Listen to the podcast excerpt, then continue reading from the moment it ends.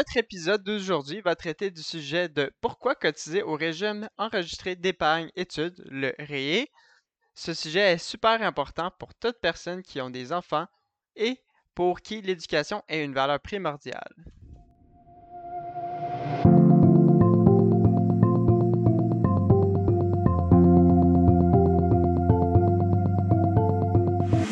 Actualité financière et sujets reliés à vos finances personnelles.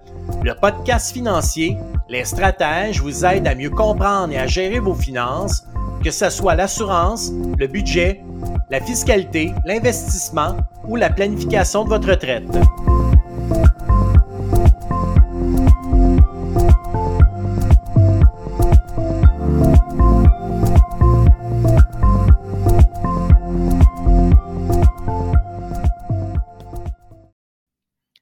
Salut tout le monde, j'espère que vous allez bien. Euh, puis j'espère aussi que vous avez passé un bel été. On est déjà rentré à la rentrée scolaire pour ceux qui ont des enfants au primaire, secondaire, cégep et université. Je m'appelle Philippe Boivin, je suis en compagnie de Samy Zakem. Salut Samy, comment ça va? Ça va super bien, Philippe. Et toi? Oui, ça va super bien. As-tu passé de belles vacances? Oui, très belles vacances. Euh, j'ai joué au golf, je me suis amusé, donc euh, on est prêt pour la rentrée. Oh, parfait. Comme vous l'avez entendu euh, en introduction, nous allons parler du régime d'épargne, euh, régime enregistré d'épargne études, le REE. Quand on pense à l'avenir de nos enfants, on se demande si on va avoir les moyens de les aider à payer leurs études plus tard quand, quand ils arrivent à l'université. Parce que l'université commence, les études commencent à coûter vraiment cher. Euh, Samy, aujourd'hui, tu nous présentes la solution que tous les parents devraient utiliser pour et en, utiliser et en bénéficier. Exactement, Philippe. Euh, ce qu'on dit, c'est qu'une bonne planification pour les études des enfants, bien, ça passe par le régime enregistré d'épargne études. Comme plusieurs le savent, on appelle ça le REA. Donc, le REA, c'est quoi? Bien, c'est une initiative gouvernementale. Ça permet d'aider les parents à mettre de l'argent de côté pour les études postsecondaires d'un ou de plusieurs enfants. Et oui, le, le REA, dans le fond, c'est un super véhicule d'épargne du gouvernement. Tu peux-tu me dire de quelle façon le gouvernement contribue euh, euh, au, régime?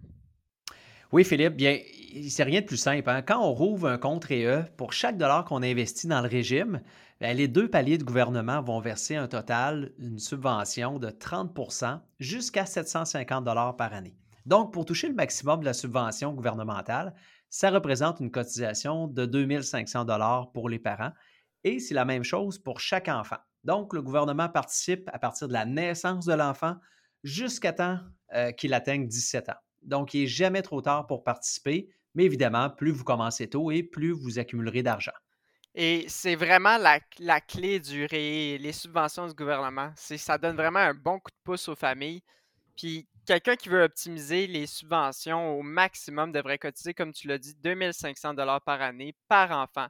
Fait que ça, représente à peu près 208 dollars par mois, ou peut-être encore, si on va être plus précis, environ 52 dollars par semaine.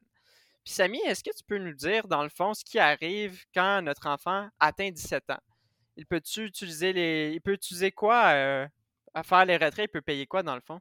Bien, comme tu dis, Philippe, l'argent, là, c'est super important de bien l'utiliser, mais d'un côté, c'est qu'elle peut être utilisée pour payer les dépenses liées aux études après le secondaire, que ce soit euh, le cégep, l'université ou n'importe quel programme offert dans un établissement d'enseignement reconnu. L'argent, elle, euh, peut servir à payer autant les frais de scolarité, les livres, le matériel scolaire, les ordinateurs, mais aussi le transport et le loyer.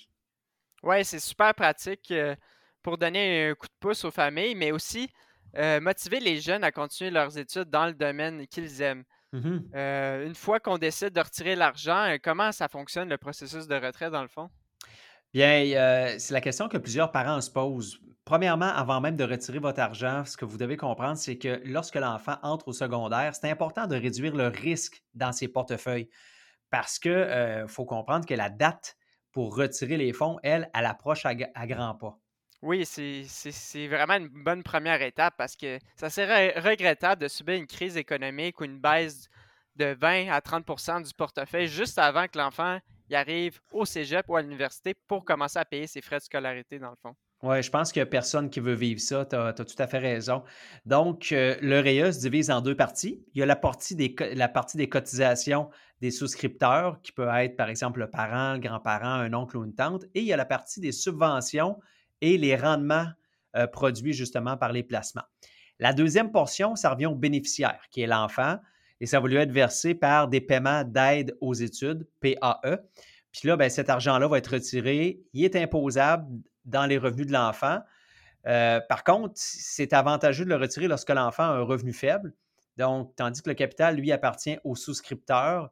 Donc, euh, ceux qui ont cotisé peuvent faire ce qu'ils veulent de l'argent qu'ils ont contribué. OK, oui, c'est super clair. Puis ce que tu, ce que tu viens de me parler là de, des retraits, là, euh, ça j'ai une question à deux volets pour ça. Dans le fond, c'est qui qui décide de commencer à effectuer les retraits? Et est-ce qu'il y a une limite ou un plafond de retrait que les, nos auditeurs doivent respecter? Bien, premièrement, Philippe, euh, ce qu'il faut dire, c'est que ce sont les souscripteurs qui décident du moment où les premiers paiements d'aide aux études vont être payés à l'enfant.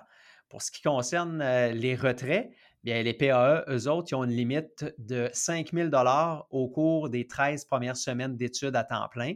Et le plafond, lui, est différent pour les étudiants à temps partiel. Euh, la limite, elle est fixée à 2 500 après ce délai-là, il n'y a pas de plafond tant que l'enfant est euh, aux études pendant les retraits.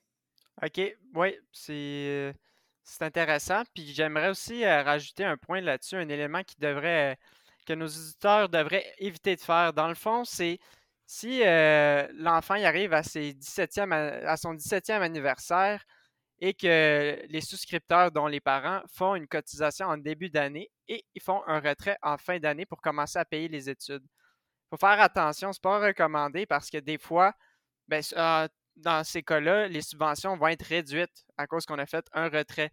Le gouvernement prend en compte, dans le fond, les retraits qu'on a faits. Fait qu'on ne va pas profiter pleinement des subventions.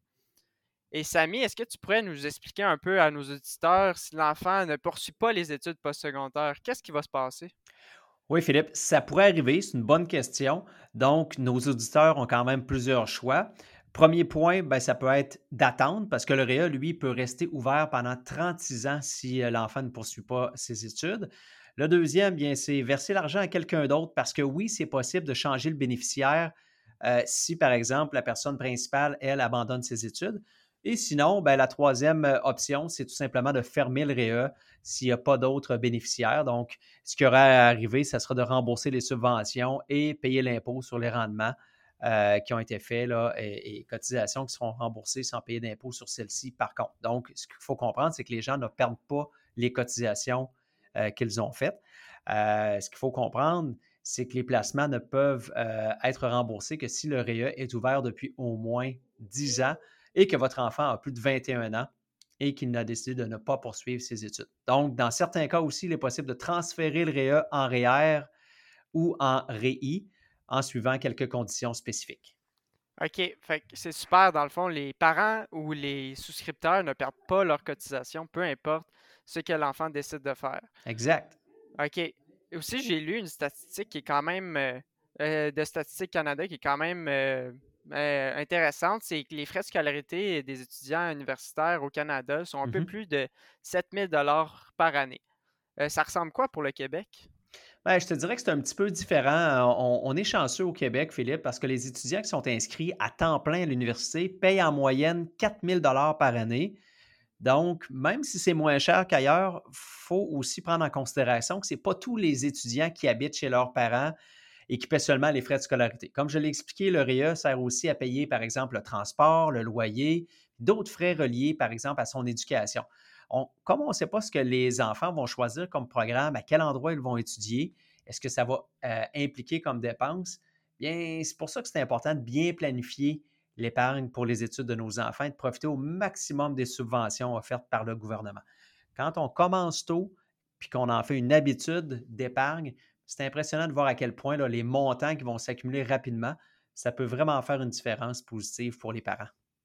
Ben, je, suis très d'accord avec toi. c'est, un montant qui s'accumule très rapidement. Ben, merci beaucoup, Samy, pour toutes ces informations concernant le REI, qui est encore mal compris de plusieurs. C'est vrai. Euh, dernière question, Samy, si on a des questions supplémentaires ou on veut commencer à cotiser au REE, comment ça fonctionne? Ben, rien de plus simple, Philippe. Donc, c'est de faire affaire avec un professionnel qui va évaluer vos besoins et votre situation. Ah ben super, merci euh, Samy de nous avoir partagé toute cette information-là.